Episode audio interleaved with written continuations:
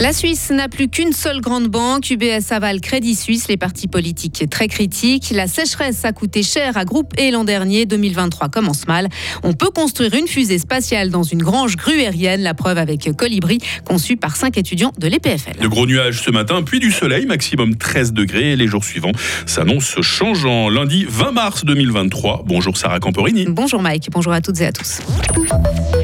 Crédit Suisse n'a pas survécu aux turbulences du marché. Le numéro 2 bancaire helvétique est racheté par UBS pour 3 milliards de francs. Une transaction approuvée par le Conseil fédéral et l'autorité de surveillance des marchés financiers, la FINMA. La Suisse n'aura donc plus qu'une seule grande banque, de quoi poser des problèmes de concurrence.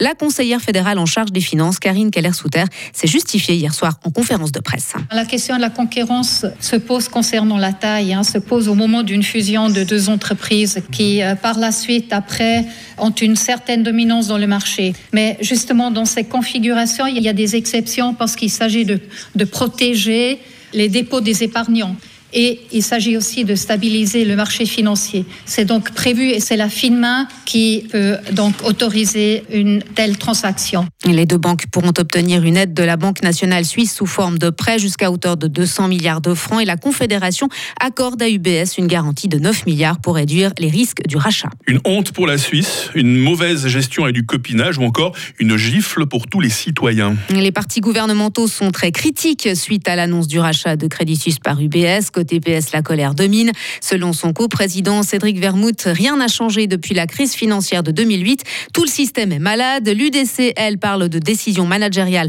fatales qui mettent en danger des milliers d'emplois.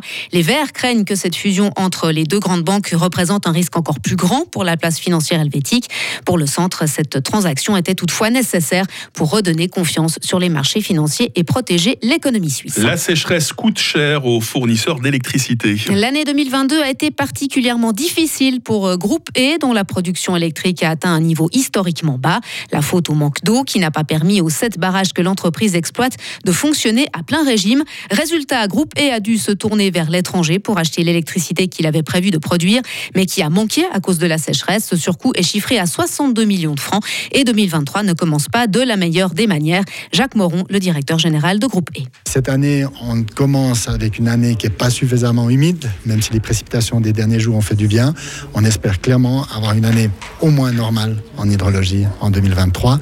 C'est peut-être aussi le signe d'un vrai changement au niveau météorologique, on observe des situations qui sont de plus en plus extrêmes d'une année sur l'autre. En 2021, on a eu énormément d'eau comme on n'avait jamais eu non plus. Je vous rappelez peut-être de juillet 21 qui était extrême.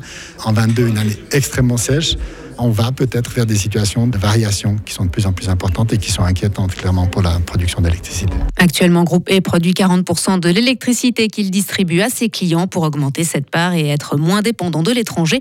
L'entreprise compte développer davantage encore les énergies solaires. Actualité internationale, Sarah, la Chine joue un rôle constructif dans le règlement du conflit avec l'Ukraine. Oui, c'est en tout cas ce que pense Vladimir Poutine. Le président russe a salué hier cet engagement alors que Pékin cherche à devenir médiateur entre Moscou et Kiev.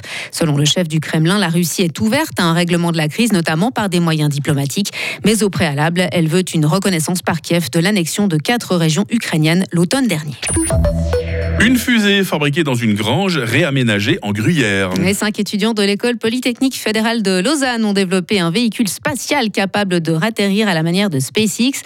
L'association Gruyère Space Programme produit depuis deux ans cette fusée qui se prénomme Colibri, une prouesse technologique qui devrait décoller à la fin de l'année. Parmi les étudiants, on retrouve Julia Benning. Gruyère Space Programme, on l'a créé au début pour apprendre, pour appliquer ce qu'on apprenait en cours dans du concret avec des petits modèles de fusée. Et euh, maintenant, depuis deux ans, on travaille sur Colibri, qui est euh, le premier hopper au monde construit par des étudiants, capable de faire un hop, donc c'est-à-dire de décoller, de se stabiliser à une hauteur fixe pendant plus d'une minute et d'atterrir avec son moteur en vertical, comme on peut le voir avec les fusées de SpaceX. Le but c'est pas de monter très haut. L'objectif c'est pas d'aller dans l'espace. L'objectif c'est simplement de démontrer que notre petite équipe a le savoir-faire qui permet d'atterrir. Ça, ça vous demande des capacités en propulsion, donc le moteur, et en algorithme de contrôle, donc l'intelligence de la fusée. Et si vous voulez savoir à quoi ressemble cette fusée, eh bien ne ratez pas l'éclairage de 7h30. Voilà, le temps de faire le plein de kérosène, on l'a compris. Voilà. Euh, merci Sarah Camporini. L'actualité de retour dans moins de 30 minutes avec vous. Retrouvez toute l'info sur frappe et frappe.ch.